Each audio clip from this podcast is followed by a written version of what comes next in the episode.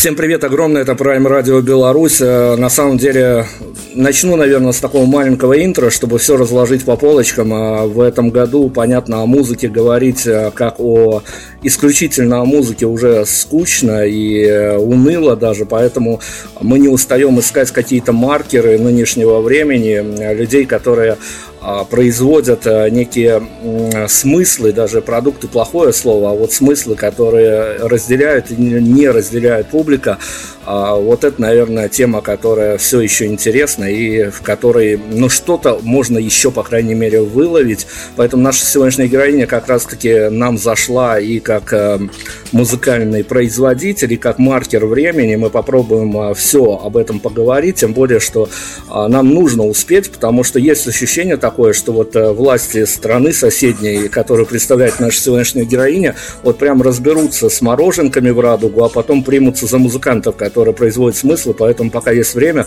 у нас э, Саша Москалец сегодня э, вокалистка группы Silver Sour и еще и сольного проекта Лютик. Саш, привет огромный. Привет. А, такое начало очень грустное. Надеюсь, что со мной никто не сможет разобраться в любом случае. А, ну, но да, давай С одной стороны так, а с другой стороны Саша еще в разных интерпретациях, одной из ее интерпретаций еще и пиарщик, а говорящая голова от Фрайм Радио тоже профессиональный пиарщик, и есть такое поверье, по крайней мере в Беларуси, что если два пиарщика сходятся даже на удаленке, самое время вызывать полицию, поэтому, ну, мы надеемся, что все, все будет мирно.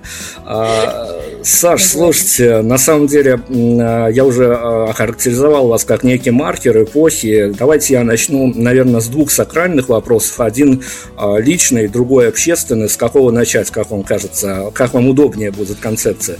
Ой, я даже не знаю, давайте с общественного с общественного. Давайте тогда очень быстренько, э, вопрос очень кратко сформулирован будет.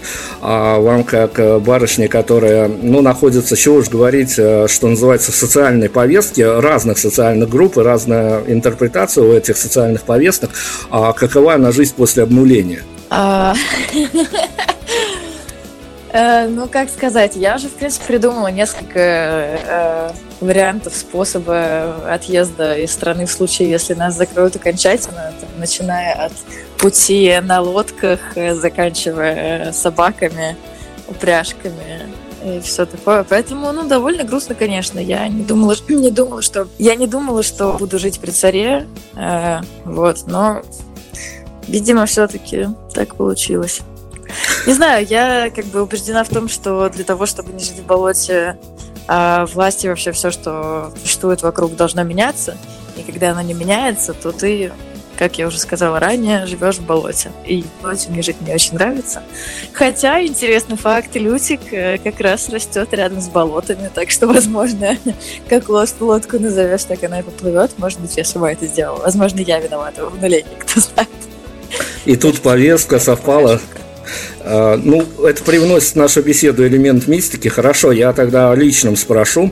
А ну как личное? Личное – это скорее личное по ощущению, но, с другой стороны, все мы живые люди, и мы журналисты, хотя журналисты, пиарщики – существа достаточно циничные по профессии, по профессиональной пригодности, а, но и музыканты – это живые люди, и когда, как бы мы от этого не открещивались, у каждого есть свои какие-то чаяния, свои надежды, особенно когда ты выдаешь в мир свой новый релиз, и вот э, как раз-таки ваш релиз датирован совершенно недавними датами, что изменилось в личной жизни, в эмоциональных полях? Хотя бы походка в булочную изменилась после выхода альбома? Но, э, возможно, так получилось изначально, что я как-то никогда не страдала какими-то комплексами. Родители меня воспитали в любви и уважении вере в меня и в мои силы, поэтому у меня никогда не было такого, что я хотела стать, э, проснуться знаменитой, чтобы меня там узнавали. А я просто всегда как-то была уверена в том, что я делаю, поэтому глобально для меня ничего не изменилось, потому что я как была уверена, так и сейчас уверена. И э, ну, мне не нужно было никакого подтверждения тому, что все будет хорошо раньше. А, но когда оно получилось сейчас, то есть к вопросу, узнают ли меня на улицах э, на самом деле смешно, но периодически узнают, и иногда ты садишься к таксисту и включаешь там случайно какой-нибудь свой трек, и он его почему-то знает, ну, то есть какие-то такие вещи случаются довольно регулярно со мной. Вот, и писать начали, конечно, в огромных количествах тоже, но внутри, наверное, ничего не изменилось, кроме какого-то ощущения невероятного а, я не знаю, это стресс, похожий на изжогу, потому что я понимаю, что я ничего не успеваю.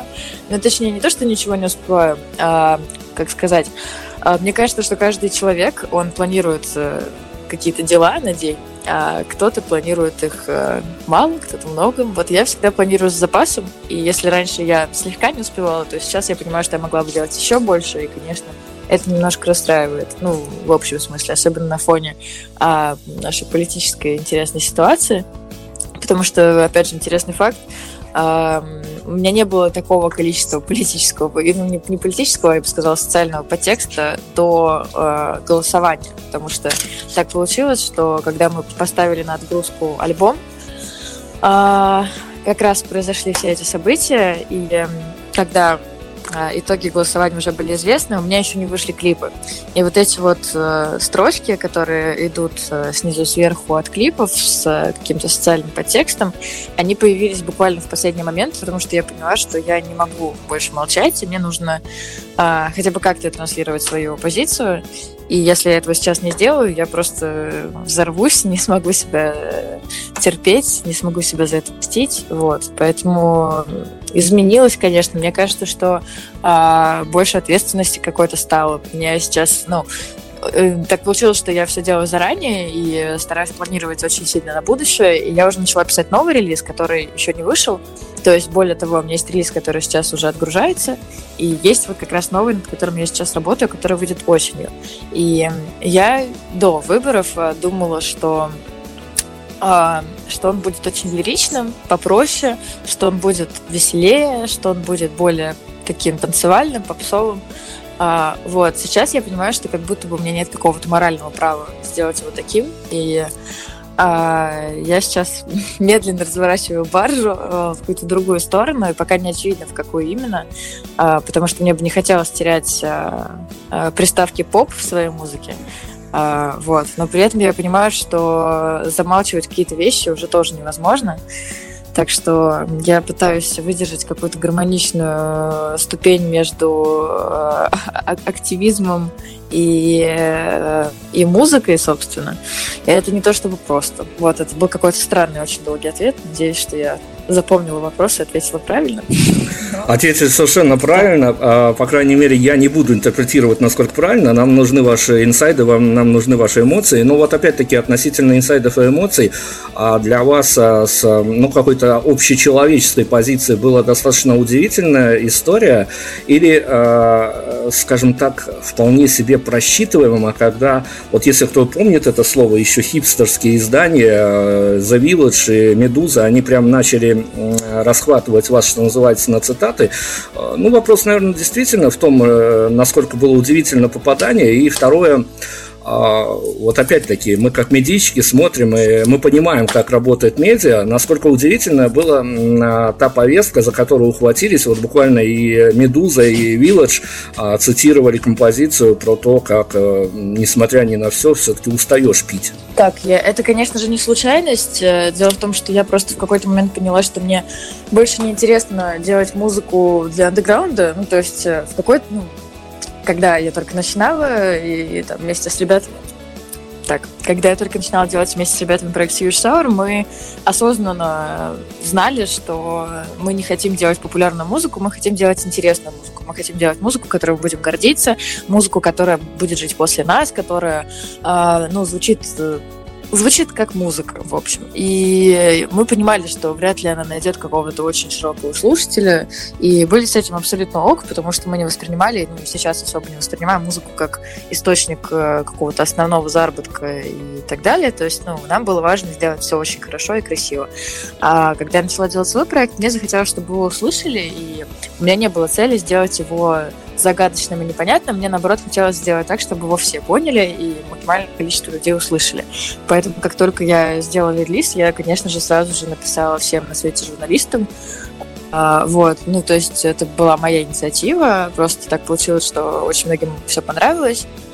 Тем более, что а, опять же, я, ну, у меня нет ответа на этот вопрос, но по какой-то причине меня очень любят на всех площадках э, стриминговых, там, Яндекс, и Бум, и ВКонтакте, и Apple Music меня очень хорошо поддержали с первым релизом и со вторым вообще просто невероятно. Я им безумно благодарна. И на самом деле э, ребята, которые, ну, в смысле артисты юные, которые сражаются с лейблами, с какими-то корпорациями, а, мне, ну, их, их как бы позиция не очень ясна, потому что я как раз со своей стороны пытаюсь максимально дружить со всеми представителями музыкальной индустрии, которые могут как-то повлиять на мое творчество. И э, я им просто невероятно благодарна, потому что не могла и поверить, что они, имея какого-то продюсера большого и спонсора или там еще кого-то, покровителя, а, что меня вот настолько хорошо поддерживают. То есть, если вы обратили внимание, там баннеры были и, в принципе, есть э, на всех площадках, на главных страницах, ну, то есть это какое-то невероятное просто... Вот это действительно меня шокировало в хорошем смысле, и это действительно поменяло как-то, потому что я прям поверила, ну, не даже не то, что поверила, я увидела и почувствовала очень-очень большую поддержку, которой мне, наверное, не хватало там раньше. Вот. Вопрос был вообще чем-то другом. По-моему, ну да, наверное, я на него ответила, что это была моя инициатива, и когда а, речь зашла о моих публикациях, меня спросили, естественно, что именно мне хотелось бы сказать.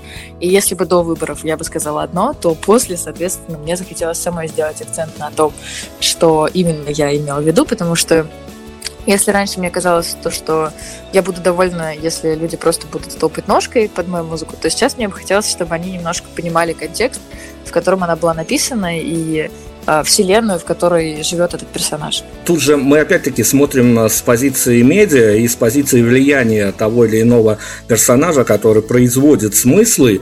И, ну, вы же понимаете, это для вас, то, как для автора, совершенно точно не секрет, что, скорее всего, если, опять-таки, идти по какой-то маркетологической составляющей, ваша целевая аудитория – это достаточно такая еще, э, что ли, не окрепшая нравственная и моральная аудитория, которая ищет себе идеалы, ищет ищет себе лидеров мнений. А если брать за основу проект Лютик, он достаточно бескомпромиссный. Наверное, даже и а, внутренне авторский бескомпромиссный.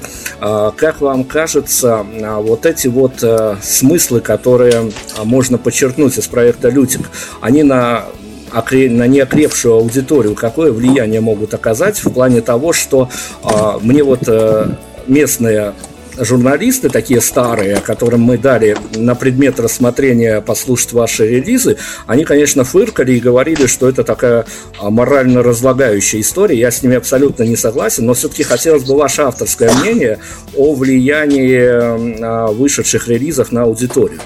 А, ну, во-первых, мне бы очень хотелось сказать, что я не из тех людей, которые хотят чему-то кого-то учить э, насильно. То есть мне кажется, что, ну, это как, знаете, если бы мне кажется, что пациент скорее мертв, чем жив, и учить его чему-то сейчас уже, в принципе, поздно. То есть я в наше общество, в глобальном смысле, я в человечество не очень верю, потому что э, ну, у меня есть определенное видение того, как все должно быть, и все не так, как я думаю, что все должно быть.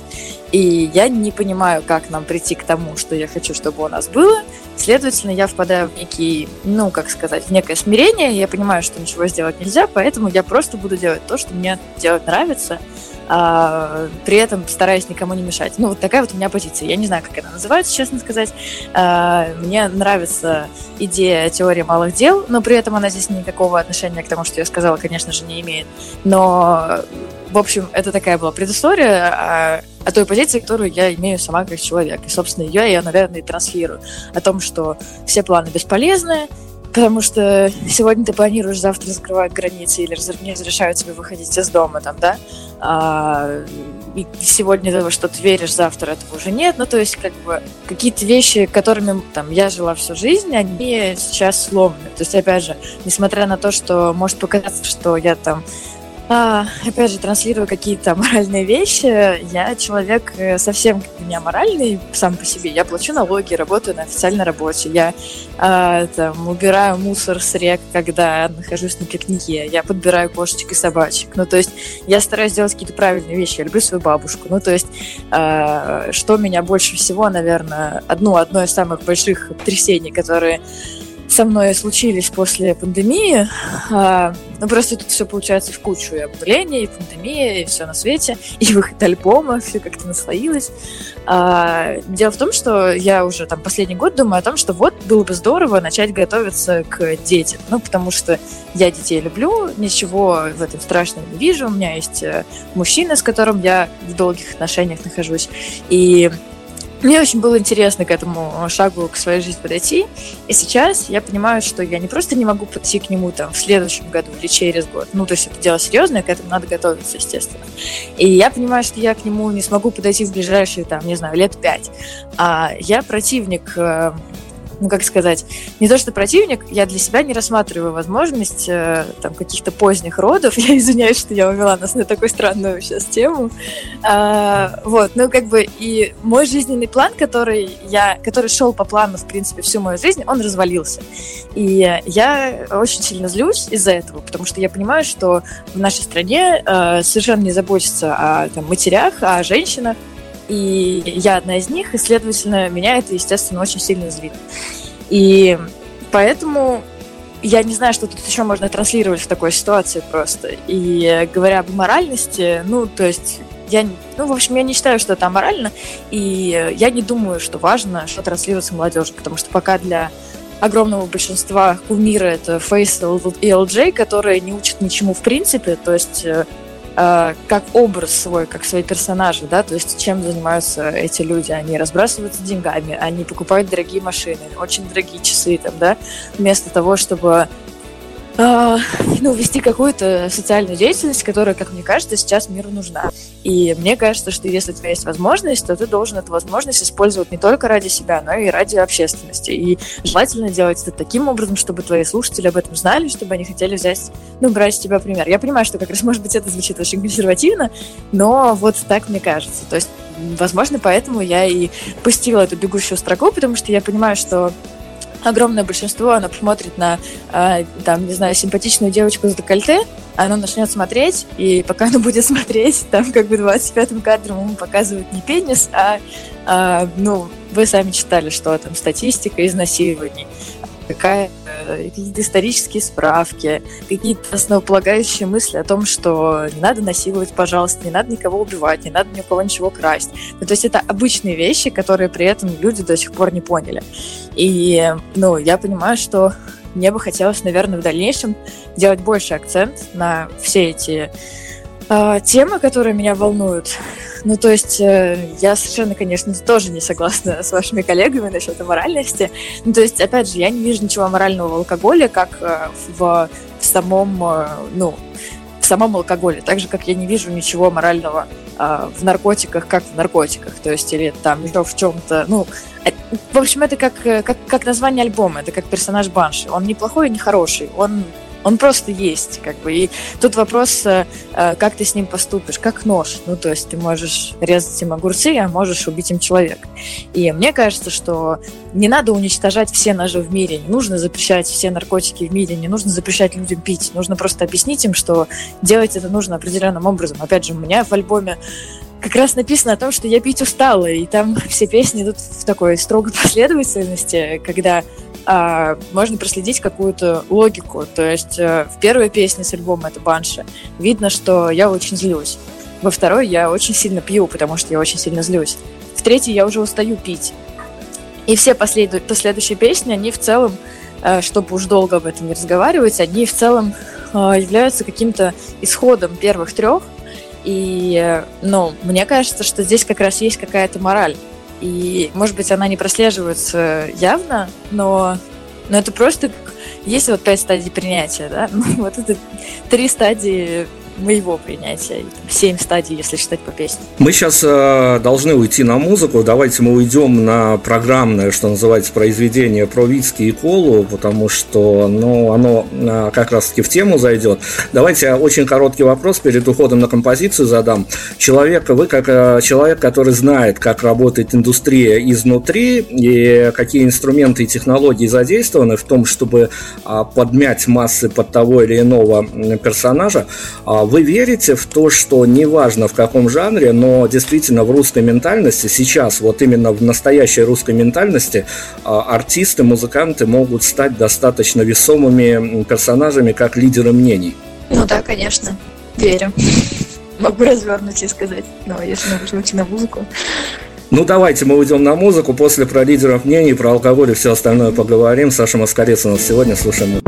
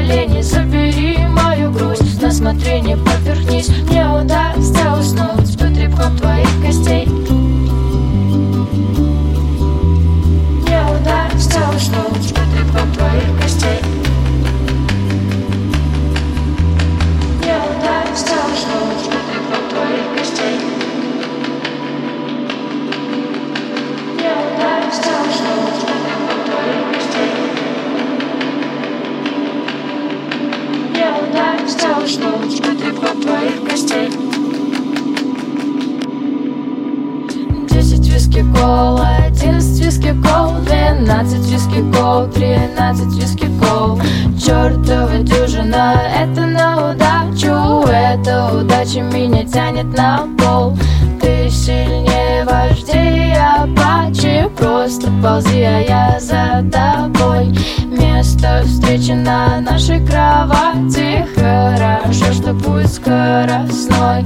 Радио запретим, пристегни свой ремень, вот бы удалось уснуть от тепла твоих коленей. Забери мою грусть, на смотрение повернись, мне удастся уснуть под рябком твоих костей. Радио запретим, пристегни свой ремень, вот бы удалось уснуть от тепла твоих коленей. Забери мою грусть, на смотрение повернись, мне удастся уснуть под рябком твоих костей. Радио запретим, пристегни свой ремень, вот бы удалось уснуть от тепла твоих коленей. Забери грусть, на смотрение повернись, мне удастся уснуть под рябком твоих костей. Радио запретим, пристегни свой ремень, вот бы удалось уснуть от тепла твоих коленей. Забери мою грусть, на смотрение повернись, мне удастся уснуть под рябком твоих костей.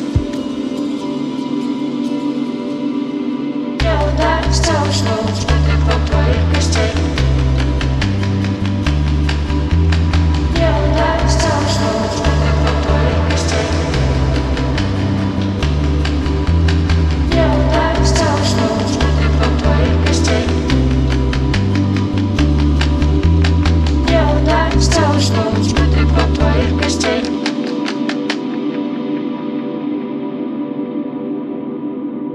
Саша Москалец у нас сегодня главная героиня, как э, маркер времени, как маркер эпохи и как, э, ну что уж говорить, талантливый музыкант, хотя я опять-таки со времен э, выхода первого сингла проекта «Лютик», а, он, он назывался «Недовольно», я прям вот меня затянуло в эту пучину, потом был и какой-то период и разочарования, и принятия, но это мои личные дела, а я как журналист должен быть объективен, поэтому мы продолжим разговоры о тех вещах, которые сейчас в трендах и не в трендах, трендах, которые касаются, ну, практически каждого адекватного человека. Смотрите, Саша, как э, пиарщик, опять-таки скажу, есть плохое слово, э, как продукт эпохи, что называется, вот пиарщики иногда э, делятся на две разные стадии.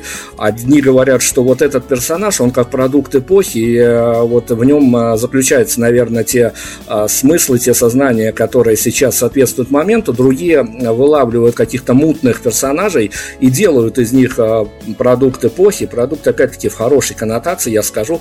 А вот если мы будем разбираться с тем, что, ну, так или иначе, вы же понимаете, что а, ваши композиции интерпретируются по-разному у разных людей, и на самом деле влияние музыкантов, оно возросло в последнее время. Мы общаемся с э, медиа-менеджерами, мы видим это, что действительно люди устали от э, ТВшной пропаганды, им это все неинтересно, обнурившийся Путин тоже выглядит достаточно уныло, и люди пошли искать смыслы в смежной области. С актерами театра и кино это сложновато, потому что они в основном проговаривают с разной степенью уверенности те а, тексты, которые им заложены. А музыканты, авторы – это уже другая история. Тут действительно стоит покопаться, искать смыслы. Но а, смотрите, ведь выпуская достаточно остро социальные композиции, причем вот так вот бескомпромиссно, что называется, есть же степень Э, степень подачи до того, пока ты не станешь интересно большим массам, а следовательно и товарищ майор увидит все это, и там уже можно э, влететь по какой-то, э, опять-таки, социально значимой статье. Вот как вам кажется, сейчас у авторов есть, э, которые, опять-таки, ловят повестку дня, есть ограничения, когда они понимают, что вот есть э, мнение людей, в которые они могут попадать, и их мнение будет разделяться, но, с другой стороны, э, есть какие-то ватерлинии, по пока ты не попадешь э, в, э, на карандаш к товарищу майору. Я не уверена, что я прям четко поняла вопрос, но я отвечу на него так, как я поняла. А мне кажется, что, э, ну, я могу говорить только за себя, прежде всего. И я, говоря за себя, могу точно сказать, что, ну, я не делаю ничего противозаконного в своей жизни. Я, опять же, как уже сказала там ранее, плачу налоги, я стараюсь поступать со всеми по-честному, и это очень наивная позиция. Я понимаю, что если нужно будет, у меня там в кармане окажется и пакет с героином, и все что угодно, и там мертвая проститутка в шкафу э, в случае острой надобности. Но э, я верю, что все-таки, если ты живешь по, как бы, по, по каким-то э, более-менее законам, э, законам, то все должно быть более-менее хорошо. Я стараюсь не затрагивать никакие острые. То есть я бы не сказала, что в альбоме есть что-то острое. И более того, это всегда имхо. Я ни к чему не призываю. Это не какая-то... Это не какой-то, как я уже сказала, музыкальный активизм, и я как раз к нему приходить совершенно не хочу. То есть мне хочется а, какую-то свою позицию озвучивать, там, я не знаю, у себя в социальных сетях, а, возможно, вот во время каких-то интервью, там, еще в, в разговорах с людьми, я не знаю. Ну, то есть а, я не считаю, что ну, я не хотела бы, чтобы моя музыка э, говорила настолько прямо. Мне бы хотелось, чтобы это был какой-то подтекст, который люди чувствуют. И э, вопрос про карандаш, ну, для меня, например, большой вопрос, почему как бы половина рэперов, которые сейчас читают рэп, не сидят. Я не знаю, как это работает. То есть я не, ну, не очень просто понимаю, и, э, возможно, когда-нибудь пойму, но пока нет. Мне многие говорят, что, ну, например, у меня сегодня еще одно интервью будет чуть позднее э, для одного издания, и я к нему готовилась и, собственно, пыталась, ну, не то, что пыталась, я выписала тему, которая меня интересует, поняла, что вот про наркополитику я еще ни с кем не разговаривала, мне бы очень хотелось. И это услышали мои, ну, друзья и сказали мне, Саша, ну, как бы, давай ты не будешь об этом говорить. И я говорю, почему я не буду об этом говорить? Ну, то есть я же не призываю никого употреблять, я не, не призываю никого, я ни к чему вообще никого не призываю, я просто хочу выразить свое мнение касательно наркополитики вообще в мире, в нашей стране в частности. То есть я как бы не вижу вообще ничего там острого. Может быть, это потому, что я просто так воспитана, и я такой человек, и, возможно, мне это как-то потом аукнется, так что мне это потом не понравится. Но, с другой стороны, есть же огромное количество активистов, которые говорят об этом в полный голос, и, ну, пока что не сидят. И я надеюсь, то, что если уж ты сел за такую вещь, то есть за пропаганду чего-то хорошего, то, в общем-то, это не стыдно, и, наверное, я ну, не то чтобы согласна с этим, ну, в смысле, я не то чтобы хочу сесть, да, там, ни в коем случае не хочу, но мне кажется, что это тот э, исход, который, ну, которым можно гордиться. Это так же, как, например, однажды я была в ситуации вместе со своим мужчиной, э, когда на нас, э, как сказать, я пытаюсь очень аккуратно выбирать слова. В общем, люди не очень русской национальности, даже не то, что не, национальности, скорее а, в общем, это были мусульмане во время Рамадана или после Рамадана. Ну, в общем, после какого-то своего праздника, когда они там не, не могут разговаривать с женщинами, не могут на них смотреть, там еще что-то, а, мне сказали фразу, где мужчина, который за тебя отвечает. И, ну, как-то вот очень грубыми такими формулировками со мной разговаривали, как будто бы, ну, у меня нет права голоса, там, ну, как будто бы в каком-то, не знаю, 1900 каком-то году. Ну, в общем, я очень сильно, естественно, разозлилась, и произошла драка, очень, ну, такая опасная, то есть э, с кровью, выбитыми глазами, там, семь человек и один, как бы, ну, и двое нас, ну, то есть совершенно непонятная ситуация, слава богу, все обошлось, но а, удары. Вот человек, который со мной живет, и человек, который пишет мне музыку в оба проекта, а, у него там было, было разбито все лицо, там огромная челюсть, огромные синяки, там гематомы, я тоже вся там в царапинах, каких-то непонятных ссадинах, ушибах. И тогда мне Тара сказал, что давай ты будешь аккуратнее, давай, если будет такая ситуация, ты не будешь так себя вести. А я понимаю, что я никак себя плохо-то не вела. Я пыталась абсолютно спокойным языком объяснить людям, что я тоже имею право разговаривать, что мне не нужен мужчина, который за меня ответит, я вполне хорошо отвечаю за себя самостоятельно. И если за такие слова меня пырнут ножом, я умру, то, ну, я пока что нахожусь в ситуации, когда я согласна на такую историю, потому что э, я не смогу, мне кажется, жить спокойно с мыслью о том, что я в такой ситуации повела себя как-то по-другому. Ну, то есть я допускаю, что если бы у меня был ребенок, наверное, я бы сказала, да, да, сейчас я позову мужчину, который за меня отвечает. Одну секундочку, минутку. Но пока что у меня нет такого обстоятельства, и я могу за себя отвечать сама. То есть я понимаю, что мне кажется, нужно действовать в меру своего убеждения.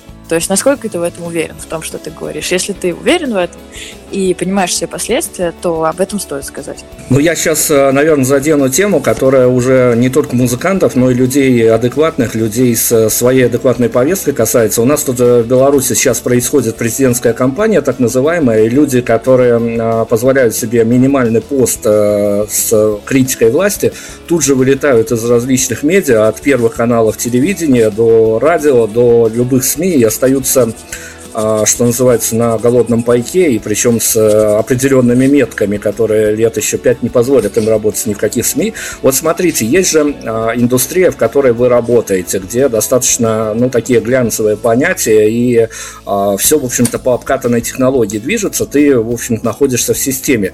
Если, по вашему мнению, и тут есть вторая штука, когда ты не можешь молчать, когда ты, ну, понимаешь, что просто из каких-то своих гражданских позиций ты больше не можешь молчать, есть ли риски того, что можно однажды выпасть из контекста, выпасть из системы и, в общем-то, остаться таким народным героем, ну, таким э, виртуальным народным героем, который делает и говорит все правильно, выражает мнение общества, а с другой стороны, на, уже на завтра, на послезавтра у тебя не будет денег даже на йогурт. Ну, я могу сказать так, я умею зарабатывать, и я Э, убеждена на сто процентов, что тот э, путь, который я для себя выбрала именно в рабочем плане, он очень правильный. То есть я как бы никогда, ну, я понимаю, что музыкой можно зарабатывать. Я музыкой зарабатываю. То есть как бы я получаю деньги со стриминга из первого проекта, из второго проекта.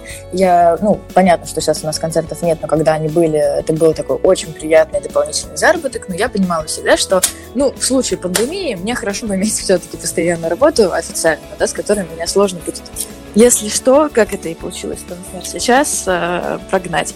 Вот, но это совершенно не отменяет того, что я все время веду несколько проектов на фрилансе. Я, ну, то есть у меня довольно гибкая профессия. Я понимаю, что, ну, наверное, если ты кого-то изнасиловал, тебя выгнали с работы, да, вряд ли тебя куда-то еще возьмут. Ну, то есть итог вполне могут взять, потому что у нас э, men's world, и как бы все мужчины стоят друг за друга стеной, и я уверена, что даже это не может быть проблемой.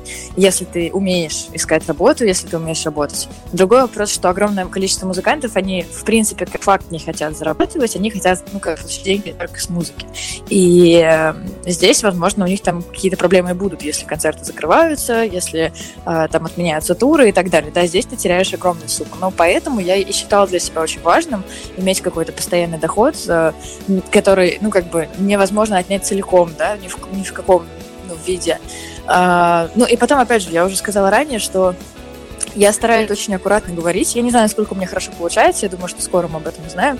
А, но как бы я, я стараюсь. Ну, то есть я, опять же, хочу вот даже сейчас подчеркнуть, что я никого ни к чему не призываю. У меня есть своя позиция, в которую я верю. Эта позиция, она не какая-то э, острая, она не радикальная, она ни к чему не призывающая, не террористическая. Ну, то есть я, наоборот, говорю, мне кажется, очень правильные вещи, понятные в общечеловеческом смысле. Это не воруй, не убивай, не насилуй, не делай ничего плохого детям, делай все, что хочешь, э, чтобы быть счастливым человеком, счастливой ячейкой в обществе, просто никому не мешай. Вот как бы это, в общем-то, самое главное, что я хочу донести. То же самое, что когда там я говорю, например, про, про наркополитику, я могу сказать, что вот у меня есть какие-то там дальние знакомые, которые э, умирали от героина. Есть люди, которые заражаются СПИДом, да, там каждый день это происходит. Есть дети, которые уже рождаются со СПИДом. Меня эта проблема остро волнует. Ну, то есть ничего здесь радикального в, своей, в своем ну, высказывании сейчас я не наблюдаю.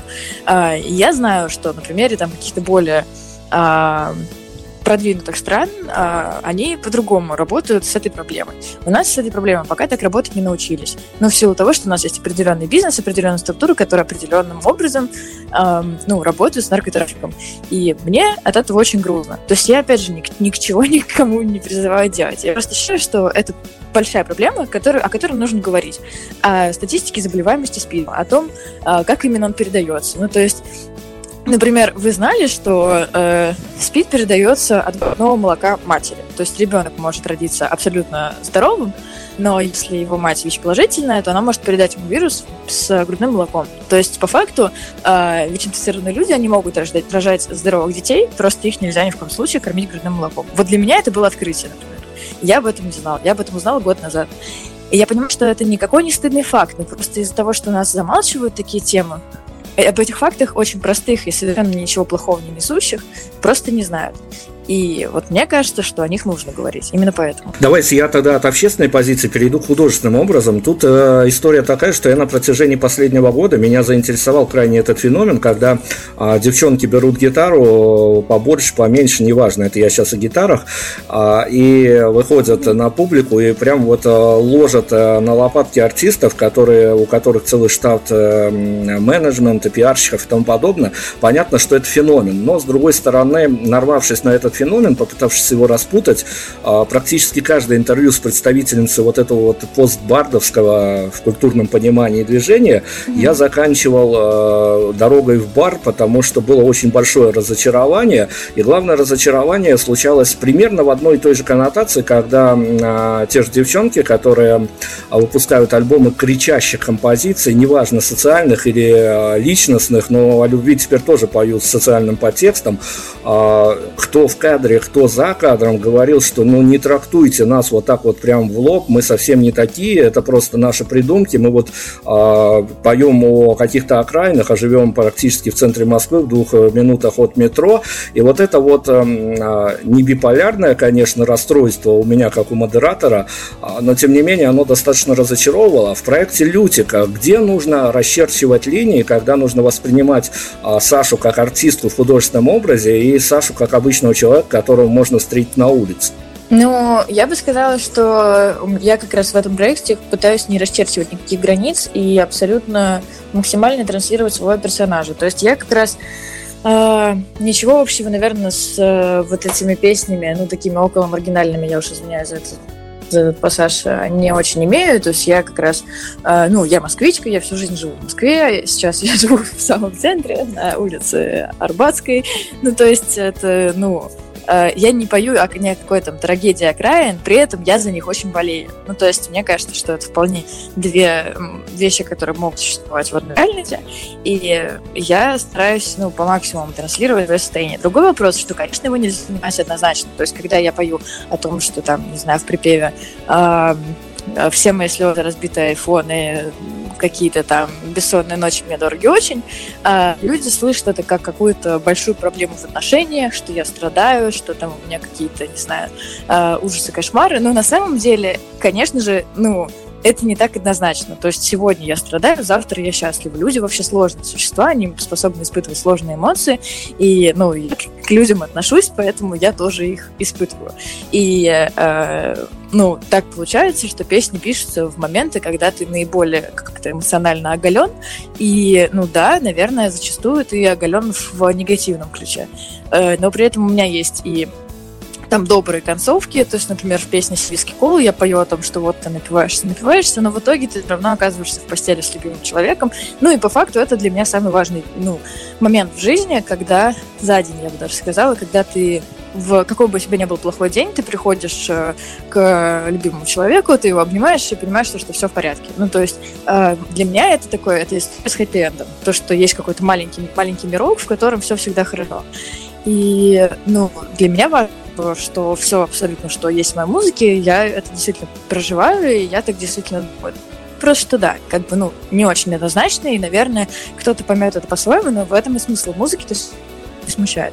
Если кто-то думает, что э, я там истеричная, плачущая, расстроенная девочка, ну, это их право абсолютное, да, я думаю, что чем больше я буду выбираться в медийное пространство, тем больше я смогу объяснить людям, что это не совсем так, и что э, есть еще другие грани, и, э, опять же, там, в своих лайвах я шепчу между песнями, то есть транслирую какую-то свою, с какой-то свой характер, какую-то свою личность, так что люди наверняка, ну, если они не поняли этого до этого, они понимают, что да, все не так однозначно, и что я не такая грустная, как э, могло показаться по песням.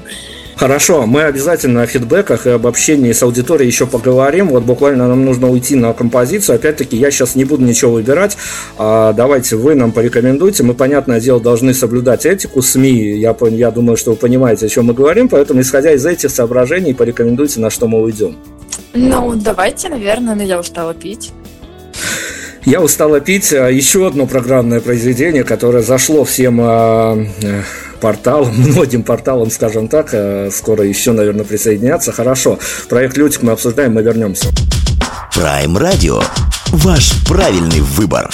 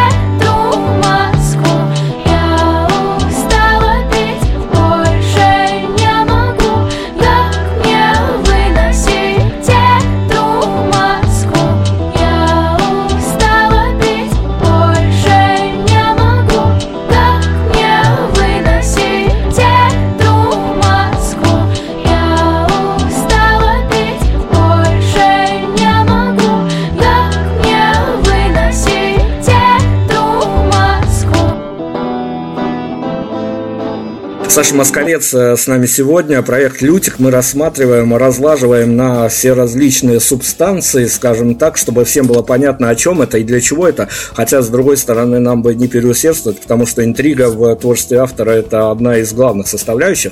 Я обещал вернуться к фидбэкам, и за эпоху пандемии я сделал ну, пару десятков интервью, э, причем э, как раз-таки с музыкантами, которые сидели на самоизоляции, потому что в Беларуси карантина не было, в Беларуси люди свободно себе перемещались, кто выжил, тот выжил, А, но ваши российские музыканты сидели на самоизоляции, играли вот эти вот онлайн-концерты, которые я всегда сравниваю с какой-то извращенной формой анонизма, извините за выражение, конечно, но так это и выглядит со стороны, и вдруг э, их накрыло практически всех, и многие мне признавались, э, правда, за кадрами интервью, что их накрыло понимание, что с их публикой явно что-то не так. И примерно я могу это скомпилировать а, в такую формулу, что музыканты играли концерты без публики, находясь с ней на связи, и вдруг понимали, что они и экспериментами занимаются, и меняют себя и внешне, и внутренне, а в ответ фидбэки получают такие же дубовые и в тех же формулировках, которые были и 3, и 5 лет назад э,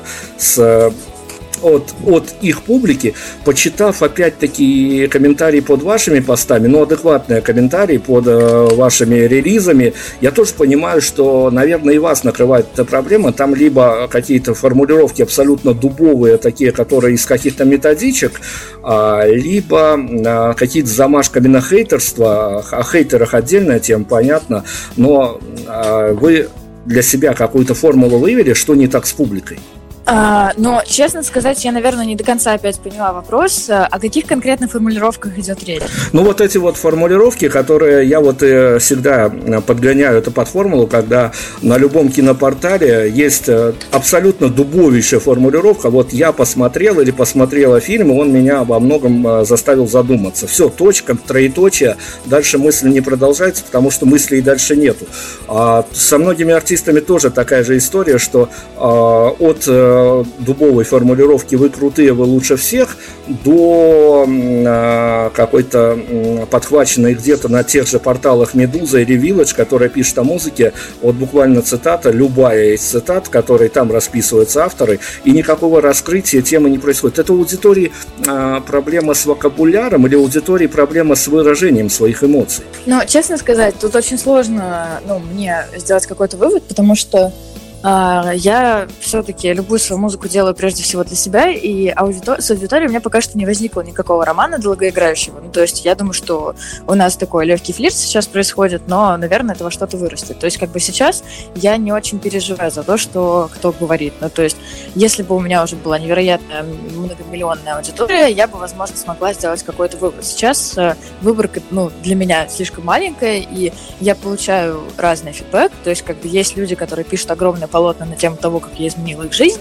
И есть люди, которые очень радостно пишут, что я им вообще ответила там в каком-нибудь инстаграме и начинают меня за это благодарить, что тоже абсурдно, ну, как бы для меня. А, есть люди, которые, да, действительно им что-то не нравится, они говорят, что там я глупая или что я говорю какой-то бред или что-то, но все эти люди меня одинаково, ну, как, как бы это так выразить. А, а, ну, в общем, я, я, я такой, я, я в общем, а, я не, не могу подобрать синоним слова пухуист, поэтому скажу пухуист. А, поэтому мне то все равно. То есть я, э, мне главное, чтобы у меня была вкусная еда дома, чтобы мои животные хорошо себя чувствовали, чтобы вокруг меня там не умирали по возможности люди. Все остальное меня в жизни волнует не очень сильно. То есть как бы я уже сказала ранее, что я уже очень сильно во всем разочаровалась, и какого-то пути к светлому будущему я не вижу. Показывать этот светлый путь я никому не хочу, а, потому что мне кажется, что мы должны уже как, как вид вымереть и дать возможность э, вырасти какому-то другому виду, во что-то более разумное. Ну, то есть э, у меня вот такие мысли, поэтому в целом настроение публики меня не очень сильно заботит. Но, конечно же, да, наверное, это вызывает вопросы. Просто тут еще есть такой нюанс, что я сама музыку слушаю совершенно другую. То есть я не люблю русскую сцену. Э, не потому, что она плохая, да, не потому, что люди плохие, потому что, ну, так получилось, что я исторически не слушаю русскую музыку. Ну, как бы я как в детстве не слушала, так и сейчас не слушаю. То есть, когда я была э, там юной совсем училась в школе, я слушала э, там итальянскую группу Тайн Тиффани, я слушала э, открытого гея Джеффри Стара, я слушала Бонда Шферис, которые тоже там как бы довольно интересные ребята. И, в принципе, мало кто из моих друзей слушал такую музыку. И э, я понимаю, что, наверное, если бы я жила в одном городе там, с Тайн Тиффани, я, возможно, написывала бы ей в Инстаграм, что пожалуйста, пожалуйста, я так хочу с тобой увидеться, ну что-нибудь такое, я не знаю, твоя музыка так повлияла на меня. Но, во-первых, я понимаю, что эти артисты очень большие, писать в никуда мне не интересно. Ну, то есть я не занимаюсь комментаторством в интернете, я не занимаюсь критикой в интернете, я, в принципе, очень редко какое-то отношение проявляю к чужому творчеству. Ну, возможно, потому что я сама как бы его э, творю, и, наверное, так со многими. Поэтому мне непонятно, чем вообще вызван э, вот этот вот позыв написать комментарий, написать, что там все плохо, или написать, что все хорошо, написать вы клево. Я так не делаю, поэтому мне сложно их в принципе понять. Поэтому я не считаю, что я должна кого-то осуждать за то, что они не могут выдать какую-то рецензию, возможно, потому что я ее особо и не жду. То есть, если бы мне был важен фидбэк такого рода, наверное, я бы расстраивалась и могла бы как-то это анализировать. Сейчас я просто не, ну, не вижу в этом какого-то смысла. Буквально пару слов о хейтерах. Я, когда готовился к интервью, я, прости господи, конечно, посмотрел и ваш не музыкальный ролик на ютубе с компанией других девчонок, а, и после того, как я почитал там комментарии известных хейтеров, я понял, что музыкальные хейтеры, они еще достаточно ласковые и пушистые. А, но вот это о хейтерах, давайте я хочу о некой парадигме поговорить, потому что когда а, в году 2005, наверное, я написал художественную книгу, где главный герой бессмысленно и беспощадно бухал, а девчонки абсолютно разных возрастов а, жгли напалмом матерной речью, меня в этой стране кто только не хейтил, заметил, но с другой стороны, вы поняли, для вас явился каким-то моментом открытия, или это происходило все абсолютно, а, ну, скажем так, по скользящей, вы не замечали, а когда вот это вот все стало и матерящиеся девчонки, причем красиво матерящиеся девчонки, и пьющие, и бравирующие употреблением алкоголя, стало вдруг нормой? Мне сложно ответить на этот вопрос, потому что ну, как, как я уже много раз говорила сегодня, я э, стараюсь говорить только за себя, и для меня это было нормой всегда. То есть я всегда разделяла. Есть, э, ну, как сказать, есть вот девушка, которая пьет, курит, матерится, там еще что-то делает, а есть другая, вторая такая же, но они абсолютно разные. И, и вот ты одну воспринимаешь как э, что-то нормальное, другую воспринимаешь как что-то ненормальное. Потому что, ну, мне кажется, что здесь важен вайб, который вы несете. То есть главное, то есть я пытаюсь это сказать, наверное, всегда. Главное быть хорошим человеком. Ты можешь быть кем угодно, делать что угодно, но быть хорошим человеком или плохим. Да, наверное, это звучит очень максималистично, но тем не менее, извините, по-другому не могу сказать. Потому что если ты, опять же, никого не убиваешь, никого не насилуешь, не делаешь ничего плохого детям, а, живешь никому особо не мешая, и ты в целом приятный человек, ну, пьешь ты или не пьешь, но мне абсолютно все равно. То есть это абсолютно личное дело каждого. Если когда ты напиваешься, ты не творишь а, какие-то глупости, ну, и пей себе на здоровье Другой вопрос, что есть люди, которые напиваются и творят их. И, ну, я считаю, что да, наверное, это не очень красиво, и это как раз не укладывается в мою концепцию вот этого, э, ну, и навреди ближнему, и поэтому мне они и не нравятся такие люди. То есть я рассматриваю людей вот по такому принципу. Либо ты нормально себя ведешь, либо там уже дальше, это уже мне не так важно.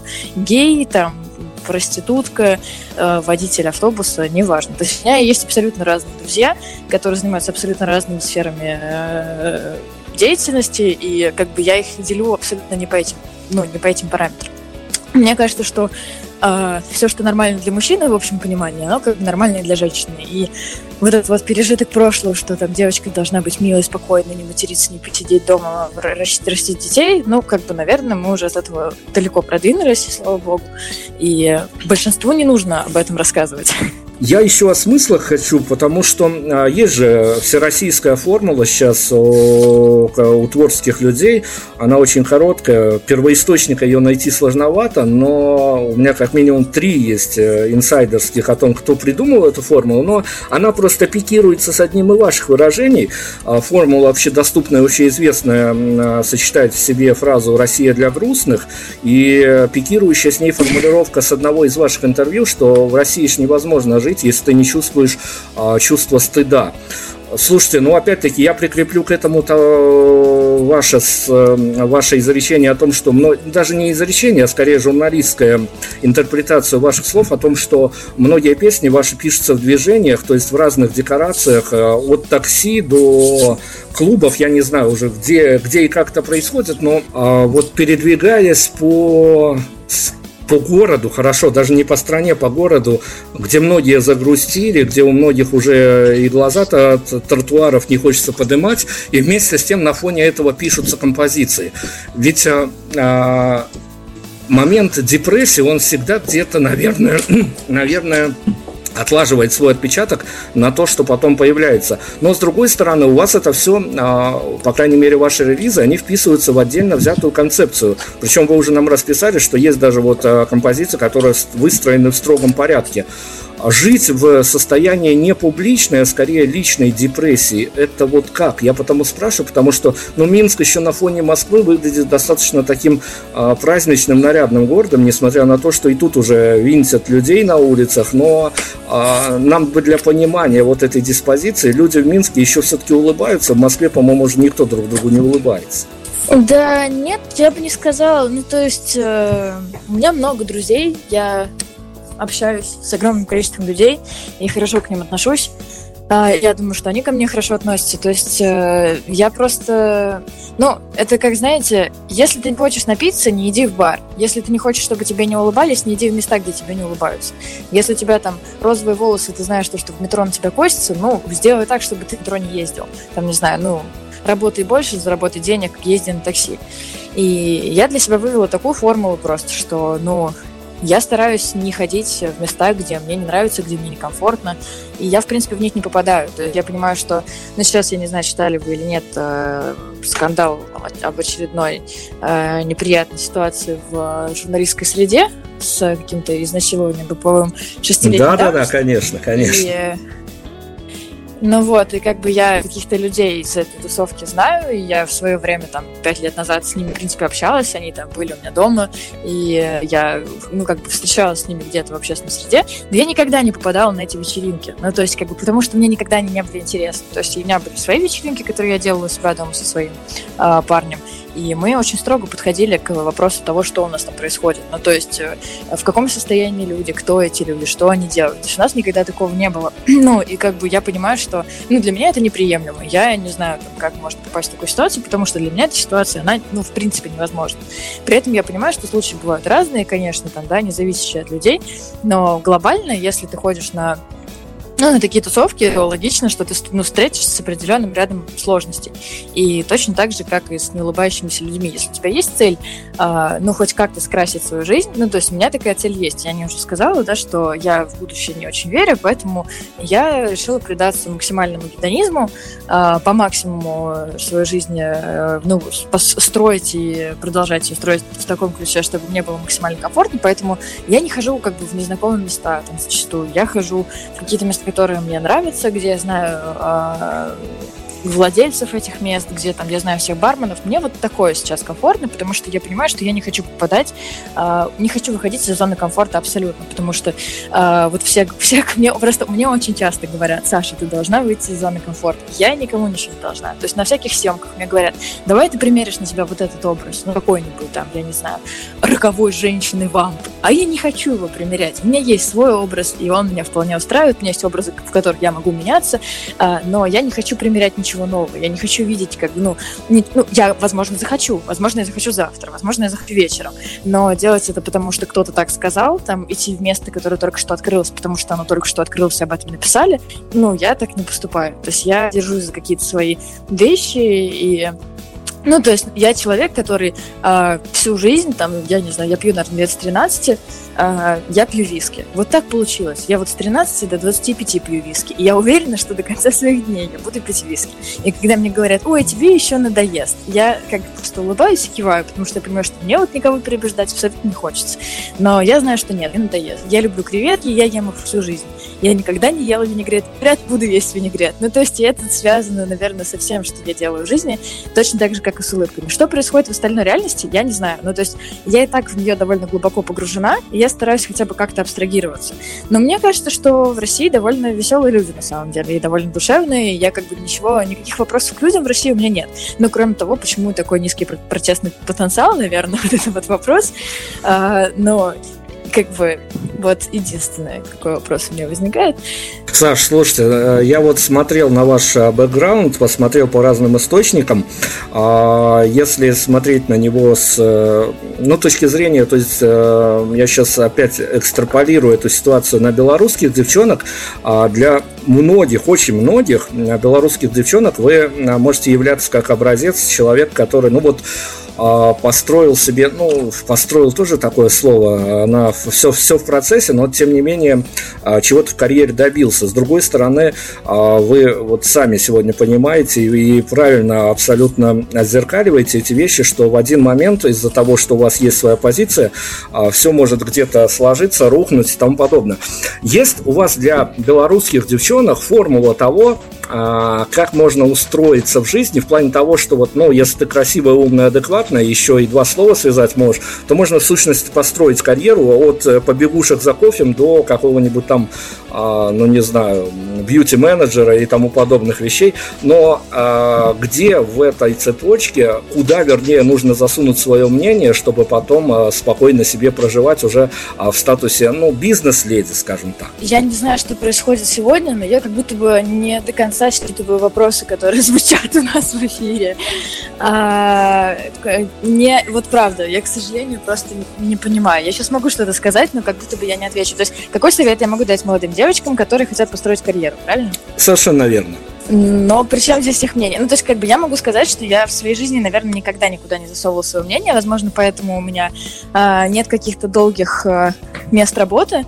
Ну, то есть, я практически везде работала по году, по два. Ну, в целом, я считаю, что это немало, и я считаю, что сейчас в новой реальности это абсолютно как раз правильно, потому что как я уже говорила раньше, что правильно, когда все меняется, когда люди э, сменяют друг друга на разных постах, когда они делятся и меняются опытом. мне кажется, что это абсолютно вписывается в мою жизненную концепцию. Вот, но как бы я думаю, что как раз свое мнение никуда засовывать никогда не нужно. Но особенно какие-то важные вещи. То есть э, я думаю, что нужно понимать, что все люди, они разные, у них могут быть разные взгляды, и они при этом могут быть друзьями и абсолютно спокойно друг с другом общаться. И это нормально. То есть, как бы, если ты приходишь, например, на работу, и ты э, не голосуешь за Путина, а твой начальник голосует, у тебя висит портрет в кабинете, да, там, но ты должен понимать, что если ты хочешь здесь работать, значит, ну, не транслируй свою позицию здесь, просто делай это за дверью своего кабинета. Если тебе при этом говорят, ты обязан пойти проголосовать за Путина, потому что у нас государственное учреждение, ты всегда можешь сказать, нет, я не пойду. Ну, просто нет, я не пойду. У меня был такой опыт, и я, честно говоря, не понимаю вот эту всю историю про бюджетников, да, которых сгоняют там на выборы и так далее, а, или там на парады, например. А, я работала два года в департаменте культуры, в одном из подведомственных учреждений, то есть не в самом департаменте культуры, но как бы в одном из них. И у нас была такая ситуация, что нам регулярно говорили, что вы должны пойти вот туда, вы должны пойти сюда, вы должны пойти на парад бессмертного полка. Вы должны пойти там на какое-нибудь э, ветеранское вручение чего-нибудь. Я всегда говорила, нет, я не пойду. Ну, я не пойду, потому что вы не можете мне заставить, мне этого в договоре не написано. Вы можете со мной сейчас спорить, там, что-то, не знаю, мне говорить. Я ничего не имею против, но у меня болит нога. Я никуда не могу пойти. У меня заболела бабушка.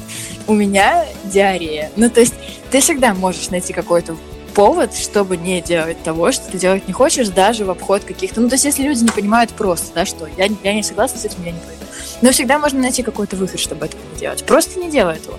И мне кажется, что как бы тут важно находить компромиссы, договариваться со, своими, со своим руководством, Потому что, например, там, по моему опыту, огромное количество людей, которые со мной работали, они не поддерживали всю эту историю, но при этом они ходили, потому что им глобально было все равно. То есть они не хотели конфликта, они не хотели идти э, ну, на перерез своему начальству, и им было так проще. Я им спокойно объясняла свою ситуацию, что мне так не проще, я так не могу. И ну, многие люди входили в положение и спокойно к этому относились. Я уверена, что если бы многие люди делали так, как делаю я, всем было бы жить гораздо проще. Потому что просто сейчас создается впечатление, что вот большинству все окей.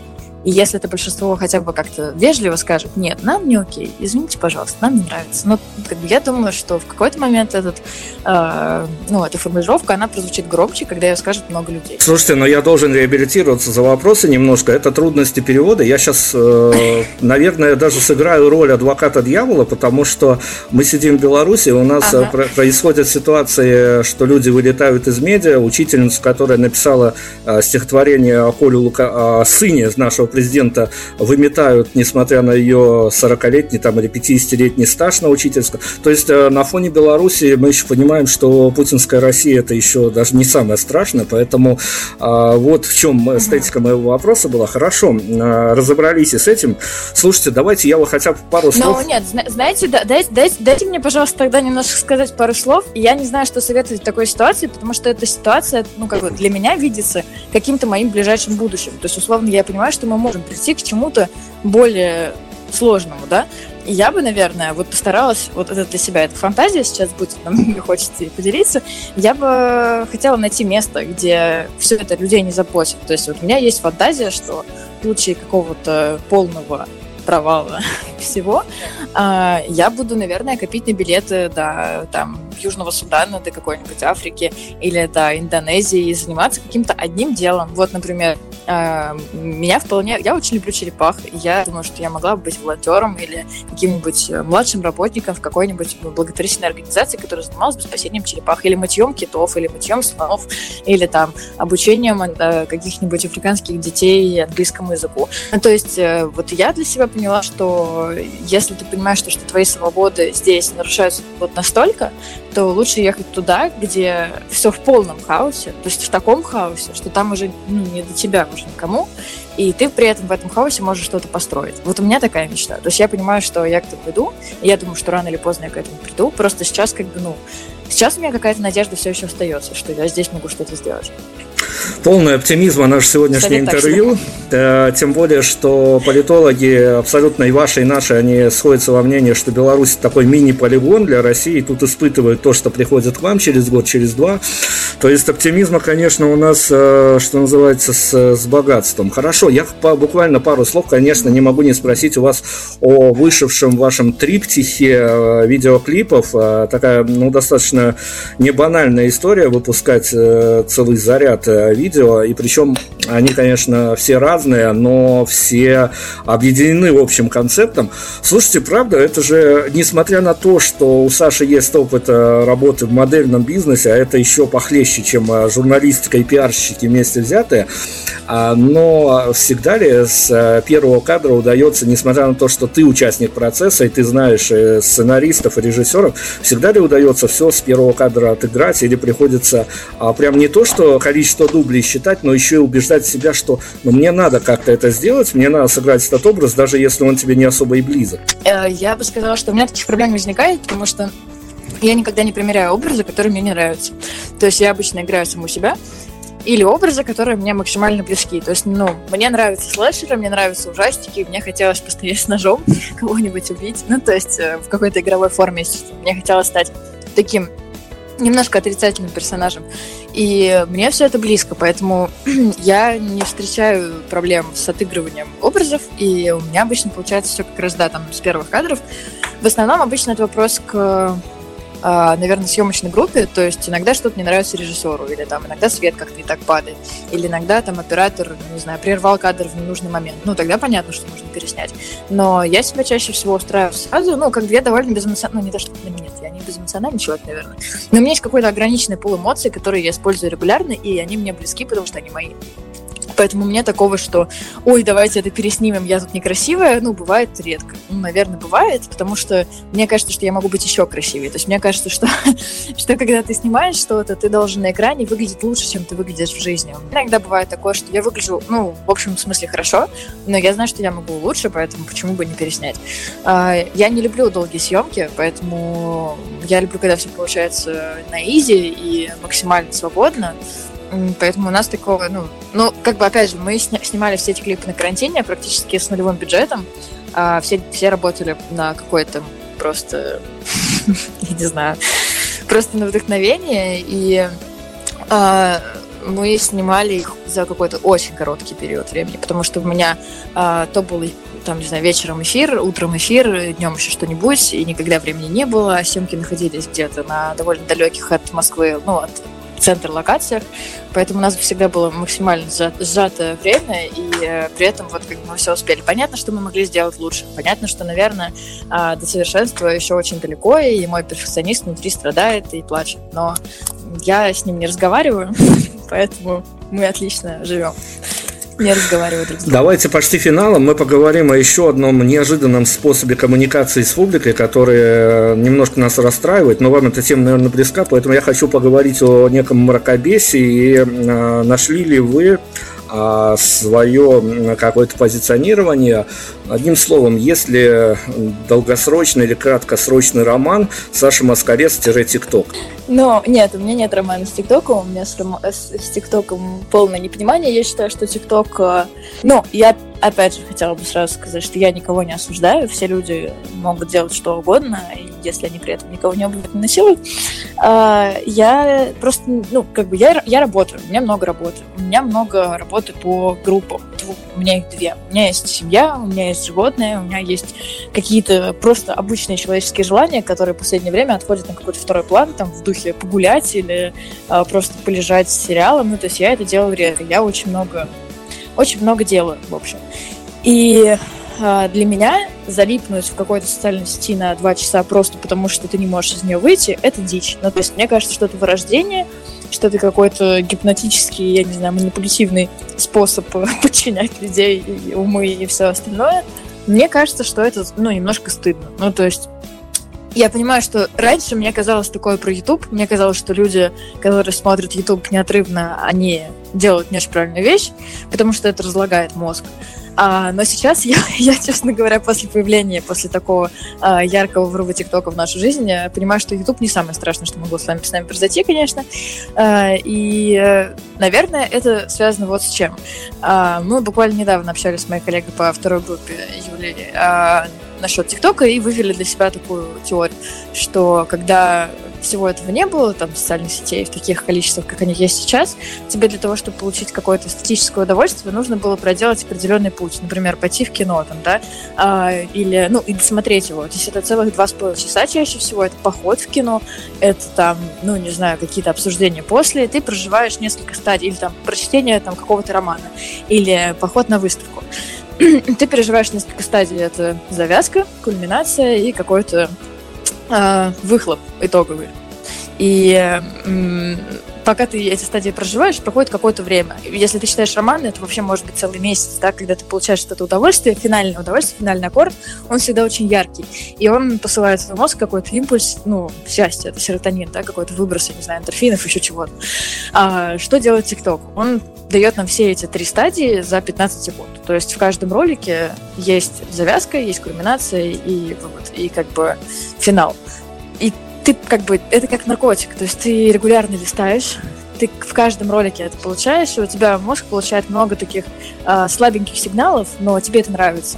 И ты, если долго смотришь ТикТок, у тебя мозг перестает воспринимать ну, более длинные какие-то форматы. Ты, тебе сложнее смотреть фильмы, тебе сложнее читать длинные книги, тебе там сложно прочитать длинный пост. И мне кажется, что если ты осознаешь это, и там ты зашел в ТикТок, ну ничего страшного не произойдет. Но если ты залипаешь в этом, или если еще хуже, ты делаешь это делом своей, своей жизни, если ты становишься ТикТок-блогером, ну меня это, честно говоря, пугает, потому что я понимаю, что э, дети, которые на ТикТоке сейчас растут, это ну, отдельный вид отдельный вид, и э, мне этот вид не очень близок. И э, более того, я считаю, что когда ребенок мечтает стать тикток-блогером, например, а сейчас многие, многие мечтают стать тикток-блогерами, в принципе, человек, который мечтает стать блогером, это очень грустная ситуация тоже, потому что вот мне отец когда-то сказал, я мечтала стать журналисткой еще в детстве, и мне папа сказал, что Саша, не иди на журфак, потому что тебя за 6 лет это все очень сильно а, тебе это очень сильно надоест, и как бы ты просто не будешь заниматься журналистикой. Попробуй пойти куда-то на смежную профессию, которая позволит тебе журналистом работать, но при этом приобрети максимальное количество интересного опыта, которым ты сможешь поделиться с людьми, потому что тогда ты будешь не просто журналистом, а журналистом с опытом. То есть ты, например, например э, не знаю, поработаешь в рекламном агентстве, а потом как бы, ну, закончишь э, учебу и станешь э, журналистом, но при этом у тебя будет, будет опыт жизни в рекламном агентстве. Ну, понимаете. То есть это какое-то такое смежная история. Вот, и, наверное, э, вот для меня это то же самое, как и с блогерами. То есть мне нравятся блогеры, и в том числе тикток-блогеры, которые э, блогеры ради блогерства. То есть которые ничего не имея никакой экспертизы, рассказывают о чем-то. Мне кажется, что блогер — ну, я люблю блогеров каких-то отдельных, и чаще всего это блогеры, которые чем-то занимаются. Например, там, у девушки гончарная мастерская, она рассказывает про, свое, про свой опыт э, в гончарном мастерстве. Это супер. Или там спортсмен, который решил делиться своим опытом. Но этот спортсмен уже стал спортсменом. То же самое с ТикТоком. Ну, то есть я встречала очень интересные блоги, где, например, ребята говорят о политике в 15 секундах. То есть там человек просто за 15 секунд тебе показывает там какие-то графики интересные, и ты такой, о, классно, интересно. А, но вот танцы под музыку, вот это все, это, конечно, у меня вызывает большой большие вопросы, при том, что я понимаю, что я как музыкант, наверное, должна как-то интегрироваться, и, наверное, рано или поздно это произойдет, но я как бы думаю, что надо просто найти формат, который мне будет не отвратителен, и просто сделать это, потому что потому что это тоже платформа, на которой нужно развиваться. Давайте тогда финалом два момента, а, чтобы мы не просто так абстрактно сегодня поговорили с вами, а чтобы еще какой-то практический толк из нашего интервью вышел. Смотрите, я хочу вам а, спроецировать какую-то не публичную абсолютно историю, но вложить ваши слова одному из персонажей. Вот если девочка, девчонки 18+, встречавшись со своими молодыми людьми, а, придут и однажды скажут в такой тихой, семейной, интимной атмосфере, «А вот послушай а, проект «Лютик», потому что что дальше сказать должна девчонка своему молодому человеку, какая должна быть аргументация, чтобы именно мужское население приобщить к вашей культуре? Она должна сказать, потому что мне понравилось. Ну, то есть, мне кажется, что если ты любишь человека, человек любит себя, то он послушает, потому что тебе это понравилось. Если он знает, что его любимому человеку это понравилось, значит, для него это важно, значит, ему эти темы отзываются, значит, это и для него должно стать важным, ну, поскольку это важно для его любимого человека. Я думаю, что фраза «мне это близко», и я чувствую так же, это самое правильное, можно сказать. Но на самом деле интересный факт. Я бы не сказала, что меня слушают дети. Меня слушают, если, ну, если верить статистике, а, ребята в возрасте от 16 до там, 30 лет. И пополам мужчины и женщины. То есть как бы мужчины очень активно комментируют, при том, что э, не глупые какие-то мужчины, а ну, люди, с которые, у которых есть какой-то, опять же, какой, какая-то экспертиза в разных совершенно вопросах, там врачи, еще какие-то инженеры, ну то есть совершенно разные люди. И мне это очень нравится на самом деле, потому что мне было бы грустно, если бы моя музыка была рассчитана на 12+, например. Потому что, с одной стороны, это классно, потому что у тебя есть возможность влиять на какие-то молодые умы, но поскольку, как я уже сказала, я влиять ни на кого не хочу, и если так получается по ходу, ну ладно, а, то мне как бы это приятно, что люди, которые слушают меня, они довольно осознанные. Еще одна практическая составляющая, все-таки мы э, докажем свою независимость как медиа, потому что мы можем себе это позволить. А, никто не заносил, что называется, поэтому просто вот по-честному, если бы мир был идеален и в этом мире было бы виски, какое? А, хм. Ну, это очень-очень сложный вопрос. Я думаю, что то, которое я бы начала производить сама, это же идеальный мир. Значит, у меня наверняка была бы своя какая-то компания по производству виски. Но я сейчас сотрудничаю с Виски Джеймисон, и мне он очень нравится, на самом деле. Я как бы очень люблю... Э, ну, есть определенное количество брендов, амбассад, микро, микро, микроинфлюенсером или амбассадором которых я являюсь. Э, и я абсолютно никогда в жизни не стала бы рассказывать о чем-то, что мне не нравится по правде, Поэтому, ну, Джеймисон это очень старый бренд, и он мне очень близок э, вот этой вот своей истории. И я понимаю, что когда ты встречаешься с брендами, у которых настолько глубокая история, это всегда ну, какое-то соприкосновение с чем-то плохо сейчас прозвучит великим, потому что э, Джеймисон существует сильно дольше, чем я, и это, ну, я, я уважаю это очень сильно. Или то же самое, как, например, э, я ношу очень много одежды Монки. Это бренд, который активно развивает свою какую-то экологическую повестку и феминистическую тоже. И я ношу не только потому, что мне нравится одежда, но потому, что мне нравится весь флер, который находится вокруг бренда. Вот, так что, наверное, да, если из существующих выбирать, то Джеймисон, конечно. Хорошо, финальными титрами мы сейчас закончим, и трек какой-то обязательно включим, а, поскольку, опять-таки, в этой беседе присутствовала и составляющая пиарщиков. Давайте в формат слоганов перейдем. А, именно, если брать за точку отсчета, вышедшие релизы проекта «Лютик». А какую фразу сейчас вы без зазрения совести э, вынесли бы на какой-то мерч, написанную вами, исполненную вами, с условием того, что а, кто-то будет это публично носить, и кто-то будет с другой стороны на это публично смотреть? Я думаю, что все сжечь. Оптимизма нашей ну, беседе только добавилось. Конечно, я же говорю, оптимизма мы только добавляем. Хорошо. А, смотрите, действительно, это как маркер времени у нас сегодня. Я не знаю, правильно ли я интерпретировал, но мы хотели, правда, достаточно адекватного собеседника себе а, заполучить. И э, действительно, на фоне отдельного взятого персонажа, который не стесняется выражать свои эмоции, посмотрите на окружающий, на внутренний мир. Я не знаю, насколько нам это удалось. А давайте добьем какой-то финальной композиции от вас. Ну и, наверное, наверное, а, наверное, а, вот я часто спрашивал в пандемию музыкантов, расскажите, будет ли у нас все хорошо. А, я не буду вас сегодня спрашивать, потому что это будет совершенно некорректно. Финальной точкой поставьте, поставьте нам, конечно, пожалуйста. нет. Ответ, вот, конечно, нет. Вот, вот, вот. Я поэтому даже туда, в те области не заглядываю. Расскажите нам, насколько все будет плохо. Ага но мне сложно представить. Я думаю, что у меня все будет нормально, поэтому... Но у всех все будет плохо. Я, я просто... Я думаю, я решила так, что как бы в случае, если все будет совсем плохо, а оно будет, я поеду куда-нибудь в Тибет или куда-нибудь в Мексику, там найду каких-нибудь монахов, э, буду есть с ними, я не знаю, каких-нибудь, э, какие-нибудь их э, отвары для вызывания галлюцинаций и встречи с Господом. Ну, то есть я планирую как бы в случае полного кошмара я планирую уходить в отрыв, уходить на дно, как в одной из моих песен говорится. Потому что, ну, потому что что еще нам остается? Открывать церковь сатаны. Это, кстати, не шутка. Я действительно считаю, что это интересный, интересный повод, почему бы не сделать этого. Ну, то есть... Вот я, между прочим, э, я читал эту цитату в одном из ваших интервью, плюс у вас еще и композиция на эту же тему есть, но я сегодня не затрагивал специально эту тему, просто я не педалировал, потому что это живая статья, что называется, и в вашем, и в нашем государстве. Ну да ладно, давайте финальный да. трек, и мы будем заканчивать сегодня на этой неоптимистической ноте. Давайте финальный трек. Да, давайте. А финальный трек я бы хотела поставить эти дни, потому что эти дни, э, это, ну, как я, я э, говорила, что это песня про месячная, действительно песня про но на самом деле эти дни, они как бы каждый день, и они не только у женщин, они и у мужчин. Вот как, наверное, такой был подтекст. Спасибо Все, всем. Квинтэссенция нашей сегодняшней беседы. Улыбайтесь, ребята, если у вас еще остаются силы. А, Саша Маскорец у нас сегодня был. Саша, спасибо огромное. Мы вам желаем, наверное, только удачи, потому что ну, все остальное у вас внутри уже есть. И чего, чего, чего еще? А, скорее даже вот терпение, удачи. И обязательно а, нам просигнальте из той страны, в которой вы, если будет все совсем уж плохо, мы вас и там постараемся отыскать. Спасибо большое. Спасибо вам.